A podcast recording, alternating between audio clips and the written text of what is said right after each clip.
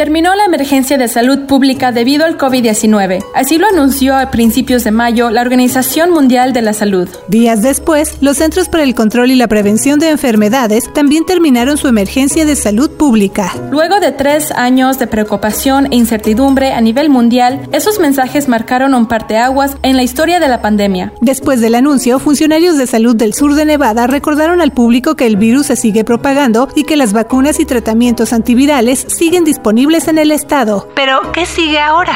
¿Hay cambios en cómo cuidarse y cuidar a los demás en caso de contraer COVID-19? ¿Cómo y en dónde se puede conseguir la vacuna? ¿Todavía habrá sitios para hacerse la prueba? Conozca eso y más en una entrevista con el doctor Fermín Leguen, oficial del Distrito de Salud del Sur de Nevada. Y más adelante, vendedores ambulantes de comida y ampliación de incentivos para atraer a Nevada a la industria del cine son los temas de algunas propuestas de ley que se están abordando en la legislatura. De lo más reciente aquí en Cafecito Nevada. Bienvenidos.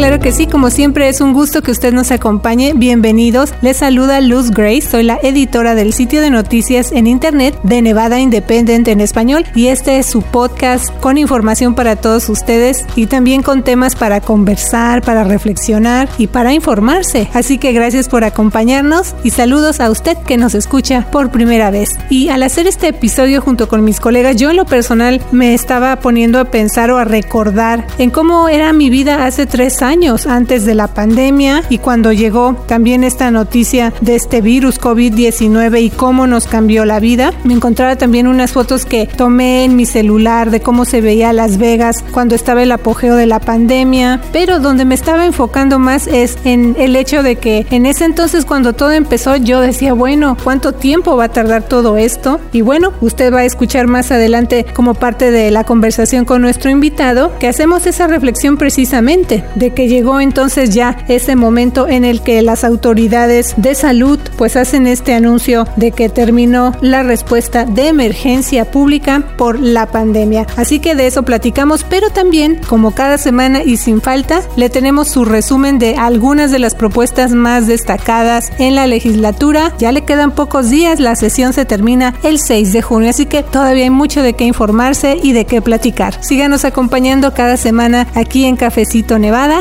donde en esta ocasión me acompaña mi colega Michelle Rindels. Vamos a escuchar. Hola amigos, yo soy la reportera Michelle Rendells. Recuerde mandarnos sus preguntas y comentarios en las redes sociales. Así es, y bueno, pues hoy nos da gusto recibir aquí en Cafecito Nevada al doctor Fermín Leguen. Él es oficial del Distrito de Salud del Sur de Nevada. Así que doctor, muchas gracias de verdad por venir a informar al público de Cafecito Nevada. Siempre para nosotros es un gusto que usted esté aquí en el programa, así que bienvenido doctor. Hola, muchas gracias Luz a Michelle por invitarme a su, su programa. Y bueno, doctor, llegamos a un punto que tal vez hace tres años, pues ni siquiera sabíamos cuándo iba a llegar. Ya ha pasado todo ese tiempo. Y bueno, llegó este momento, el fin de la emergencia pública por la pandemia de COVID-19. Y en ese tiempo, en todos estos años, doctor, usted ha estado aquí en el show platicando, informando al público de lo que va pasando, incluyendo, por ejemplo, los primeros casos, los protocolos y la llegada de las vacunas. Y ahora ya acabó entonces la declaración pública de emergencia Así que, doctor, ¿qué factores se tomaron en cuenta para terminar con esta emergencia? ¿Eso quiere decir que ya no se trata de una pandemia? Eh, ok, eh, gracias Luz por la pregunta. Bueno, lo que sucedió el día 11 de mayo es que el gobierno federal declaró el fin de la respuesta de emergencia eh, pública a la pandemia. Eso no significa una declaración oficial del fin de la pandemia como tal, sino es el, fin de, la respuesta aguda, precipitada, si pudiéramos decir, que día a día se llevaba para poder responder a las necesidades de, la pandemia. Eh, ahora, eh, eh, ¿por qué el gobierno federal toma esta decisión? Que, repito, no es el fin de la pandemia, sino es el fin de cómo se responde a la pandemia es porque se ha visto que el número de casos que, se reportan en el país ya no es tan elevado como en meses o años anteriores, pero sobre todo la severidad de los casos ya no es la misma. Eh, los casos que se presentan ahora mayormente son casos que no requieren hospitalización y también el número de muertes que estamos sufriendo por la enfermedad es mucho menos de lo que veíamos en meses y años anteriores, porque repito, la, forma de presentación del virus, de la enfermedad en estos momentos, es una forma mucho, mucho más eh, ligera, atenuada, que en muy pocas ocasiones eh, implica la hospitalización de las personas o la muerte. Doctor, al principio de la pandemia el protocolo fue quedarse en casa y las personas contagiadas tenían que permanecer aisladas por días. Luego ese número de días fue disminuyendo. Ahora que ya terminó la emergencia de salud pública por la pandemia, ¿cómo saber cuándo nos debemos hacer la prueba COVID-19 y qué protocolos debe seguir alguien si se contagia? Bueno, la primera cosa es que con el fin de la, de la, declaración de emergencia, como digo, las respuestas a esta infección también cambia desde el punto de vista de general de la estructura de, cómo el gobierno, las autoridades locales responden o los sistemas de salud. Las recomendaciones siguen siendo que si una persona desarrolla síntomas respiratorios o que, le hagan sospechar COVID, la persona debe, buscar la manera de, de poderse hacer una prueba diagnóstica. Las pruebas diagnósticas todavía en el condado Clark eh, se pueden obtener de forma gratuita. El Distrito de Salud va a mantener dos sitios públicos operando hasta, hasta julio del año 2024. Estos sitios eh, públicos para hacerse las pruebas van a estar en el campus de, del Colegio de Sol de Nevada o, CSN, como se conoce más comúnmente, el campus de, de Cheyenne y el campus de Charleston. Ahí todos los días va a estar disponible eh, la prueba. También el distrito va a mantener eh, el acceso a, la prueba por, lo, por medio de estos, de estos que se llaman los, los, kits eh, diagnósticos caseros que, que, se pueden obtener en, en, seis, en seis sitios diferentes a través de condado, eh, a través de, de, máquinas que, que dispensan este, este servicio. Es un servicio gratuito, la persona no tiene que pagar por eso. Estos son los sitios que, que el condado va a, a mantener. Aparte de eso, eh, las pruebas también se pueden seguir obteniendo en las farmacias, ya es un mecanismo diferente a través de cuánto dure, en este caso, el, suministro de, estas pruebas a través del programa federal. Ahora, Volviendo a la pregunta inicial, si una persona tiene síntomas respiratorios que le hagan sospechar que, tiene COVID, bueno, la primera cosa que debe hacer es tratar de hacerse la prueba. La otra cosa que también se recomienda es que la persona se mantenga aislada. Se, recomienda un, periodo de, de, alrededor de 4 de 5 días que la persona se mantenga aislada porque ese es el periodo en que la enfermedad puede ser más transmisible. También, sobre todo, si la persona tiene contacto con personas que son ancianos o personas que, que están inmunodeprimidas o enfermedades crónicas que, que, pueden deprimir la respuesta inmunitaria, pues eh, se recomienda que, que estas personas eh, eviten el mayor posible contacto con la persona que, que está con estos síntomas eh, respiratorios sospechosos de COVID hasta que se demuestre lo contrario. Y doctor, ¿qué va a pasar cuando se termine el suministro federal de vacunas COVID-19? ¿Cómo y en dónde se puede conseguir la vacuna a nivel local? Bueno, eso es parte de una fase que se ha comunicado, pero, pero no está totalmente definida cómo va a ser. Pero lo que sí se piensa eh, es que la respuesta al COVID se convierta eh, más en parte de las actividades regulares del sistema de salud. O sea, que se incorpore a la práctica diaria del sistema de salud, igual que ahora, mismo, que, ahora tenemos eh, un niño en edad escolar que le toca la vacuna A, B y C, pues eh, en el caso de de, COVID sería lo mismo, eh, incorporar estas vacunas al sistema de, salud, igual que el, acceso a los medicamentos antivirales que formen parte de la, del suministro de, medicamentos que existan eh, en el sistema, ya sea de atención primaria o, o, el sistema de hospitales. También se considera que el acceso a estos productos va a ser mayormente a través de las compañías de seguros de salud que proporciona servicios para todas las condiciones o problemas de salud, pero que en el caso de, de la vacuna o el tratamiento de, de COVID, que eso no, no sea o sea, que el paciente no sea afectado, no sea responsable financieramente de pagar por la vacuna o, el medicamento antiviral. Al mismo tiempo también,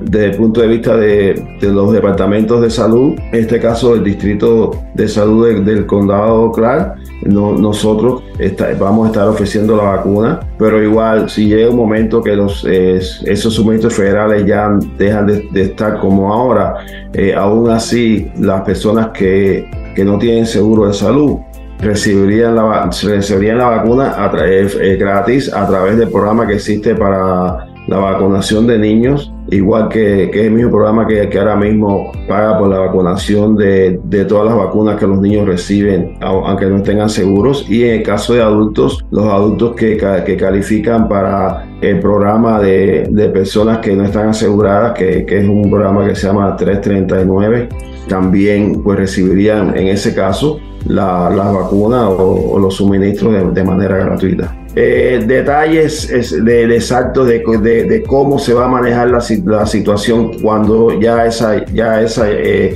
suministro federal no esté a los niveles que vemos ahora. No es una, no es una cosa que está bien, bien eh, esclarecida, pero en, términos generales sería de, la forma que, que les acabo de decir. Muy bien, doctor. Y todo esto también me hace pensar en los boosters o los refuerzos. ¿Todavía es necesario ponérselos? Bueno, sí, este, todos los años hay que seguirlo, pues de acuerdo con las indicaciones de, de la Agencia Federal de Alimentos y de Control de Enfermedades. En estos momentos ellos recomiendan que las personas se pongan la, la vacuna bivalente, que es la última versión de, de las vacunas de COVID, de manera de booster o refuerzo cuando corresponde, pero eso es algo que todos los años hay que seguirlo porque de acuerdo al comportamiento de, virus, la circulación de virus en la comunidad, así serán las recomendaciones que hagan las agencias federales. Doctor, ahora que terminó esta emergencia pública por la pandemia, ¿qué aprendió usted como funcionario de salud, especialmente por su experiencia como epidemiólogo? La, la, pandemia es una experiencia única en cualquier generación. Eh, recordamos que la última pandemia de estos niveles fue en el año 1918, la llamado eh, Spanish eh, o, el flu español, si hablamos en español, y eso hace ya más de 100 años que, ocurrió. Entonces, es una experiencia única es sobre todo un fenómeno al que nos estamos eh, enfrentando, en el cual existía una falta de, conocimiento total porque ni cuando esto comenzó ni siquiera sabíamos la constitución del virus, ni el comportamiento de cómo del virus, ni cómo se transmite el virus, ni, ni tampoco las implicaciones que la enfermedad pues, conlleva. Y también eh, a principio de la pandemia no teníamos ninguna vacuna para proteger la población mucho menos teníamos eh, tratamientos antivirales efectivos para combatir la severidad de la, de la enfermedad y prevenir muertes por esa razón. Y o sea que estos son elementos que, que, nos han eh, educado a todos los que participamos en la respuesta a la pandemia ya sea desde el punto de vista de, profesionales de la salud, como otros miembros de otras áreas de la sociedad, como ustedes mismos, ustedes no son, ustedes no son epidemiólogos ni son médicos, pero, pero ustedes también han participado activamente en, la, en esa respuesta, porque ustedes han sido parte de, de, los medios de comunicación que ayudan a educar a, nuestra eh, comunidad. Entonces, todo hemos aprendido, hemos aprendido sobre todo a colaborar más efectivamente con, con los distintos grupos eh, y agencias que existen en nuestra comunidad. Yo creo que la pandemia nos ha obligado a, estrechar eh, esas formas de colaboración e incluso a, a buscar eh, asistencia y, colaboración en, en en áreas, en grupos que, que anteriormente eh, nunca se nos ocurrió que pudieran ser parte de, de, una respuesta para un problema de salud. O sea que eh, todos hemos aprendido algo de esta pandemia.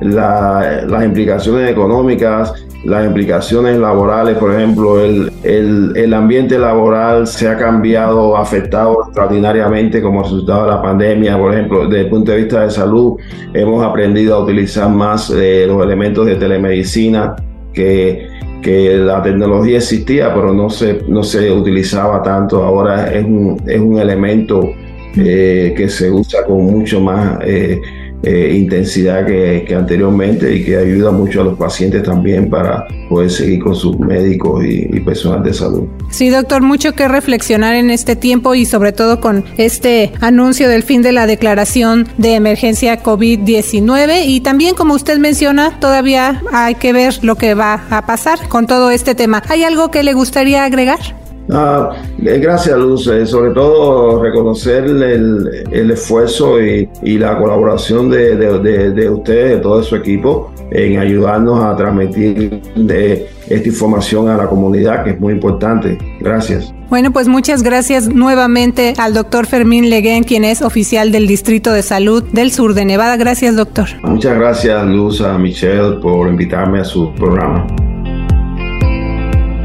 Y bueno, en otra actualización de la legislatura le informamos que sigue avanzando una propuesta de ley que aborda un tema de interés para nuestra comunidad, en especial para quienes trabajan como vendedores ambulantes de comida. A lo mejor usted es uno de estos trabajadores o conoce a alguien que se dedica a esta actividad. Y bueno, esto quiere decir que esa propuesta se sigue considerando porque avanzó en el proceso legislativo, solo que con algunos cambios. Y esa iniciativa de ley para hacer memoria busca que se establezca un proceso de concesión de licencias para vendedores ambulantes de comida y que estén autorizados por un condado o una ciudad con una población de 100.000 habitantes o más y eso incluiría a los condados Clark y Washington, Michelle. Así es, Luz. Ese es un proyecto que presentó el senador estatal demócrata Fabián Doñate. Como mencionaste, lo más reciente es que el Comité de Asuntos Gubernamentales de la Asamblea votó para aprobar el proyecto y enmendar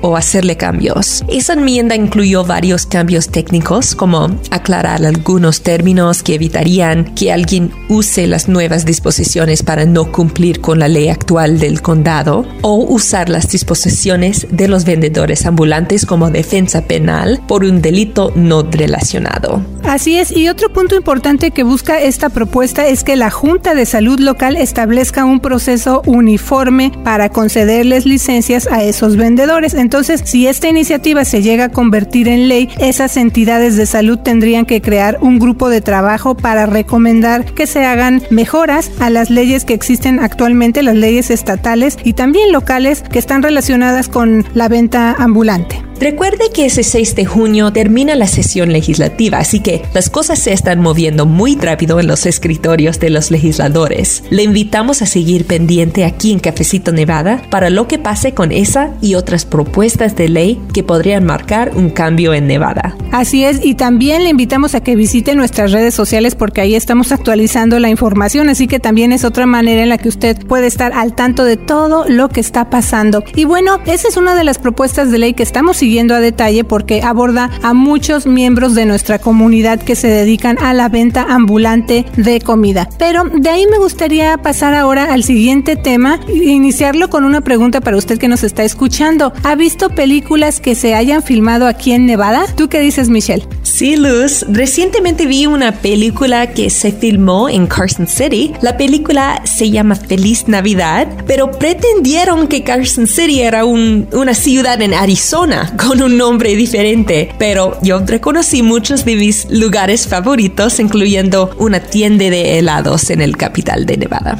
Ah, es que tú vives allá, entonces estás más familiarizada. Y por cierto, si usted no ha visitado nuestra capital del estado, pues le invitamos a que lo haga. Hay muchas cosas interesantes y por supuesto ahí está la legislatura estatal, entre otros edificios importantes. Y bueno, en cuanto a esto de las películas filmadas aquí en Nevada o en Las Vegas, pues a mí se me vienen a la mente algunas que precisamente se han filmado en el sur de Nevada. Pero tal vez usted que está escuchando se pregunte, bueno, ¿y eso qué tiene que ver con las noticias, verdad? Bueno, es que el tema de la industria del cine también se está abordando en la legislatura precisamente porque se está proponiendo ampliar el programa de créditos fiscales estatales para atraer a Nevada a ese sector del entretenimiento. Así que desde ahí está interesante entender, Michelle, o saber, ¿verdad?, que existe este programa de créditos fiscales estatales para esta industria. Y bueno, eso que algunos estudios cinematográficos crearan aquí sus centros de operaciones y bueno, eso significaría más empleos, por ejemplo, pero la cosa no es tan fácil porque estamos hablando de que la propuesta para ampliar esos créditos implica una cantidad millonaria. Pero, ¿qué más se está proponiendo en ese proyecto, Michelle? ¿Y qué es lo más reciente?